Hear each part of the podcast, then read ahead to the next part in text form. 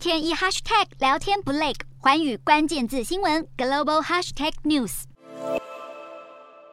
美国共和党参议员布雷波恩在二十五号晚间搭乘专机抵台，成为这个月第三位率团访台的美国议员。他降落台湾后，很快连发推文，先是用繁体中文写下他不会接受北京当局的霸凌，接着再呼吁提供台湾足够的支援来对抗中国共产党。他甚至形容中方是新的邪恶轴心。布雷波恩还说，共产党嫉妒台湾展现的力量与勇气，并且他永远不会向共产党磕头。布雷波恩访台之前，先拜访了几个中方极力拉拢的南太平洋岛国，像是所罗门群岛、斐济和巴布亚纽几内亚，在接连与几国总理会面之后，他批判北京当局企图掌控全世界，让美国急需在印太地区扩展战略伙伴关系。布雷波恩的抗中立场一直很鲜明，他曾经重话抨击中国有五千年的欺骗与偷窃历史，遭到中国官媒《中国日报》的分社长陈卫华直接以粗口怒骂反击。观察几家外国媒体，路透社和 NHK 都把焦点放在北京的抗议怒火，也无法阻止布雷波恩访台。福斯新闻则是聚焦布雷波恩认为中国是邪恶轴心的评价。美国国务院也在二十五号重申，议员访台符合美国常年的一中政策，未来会继续有议员来访。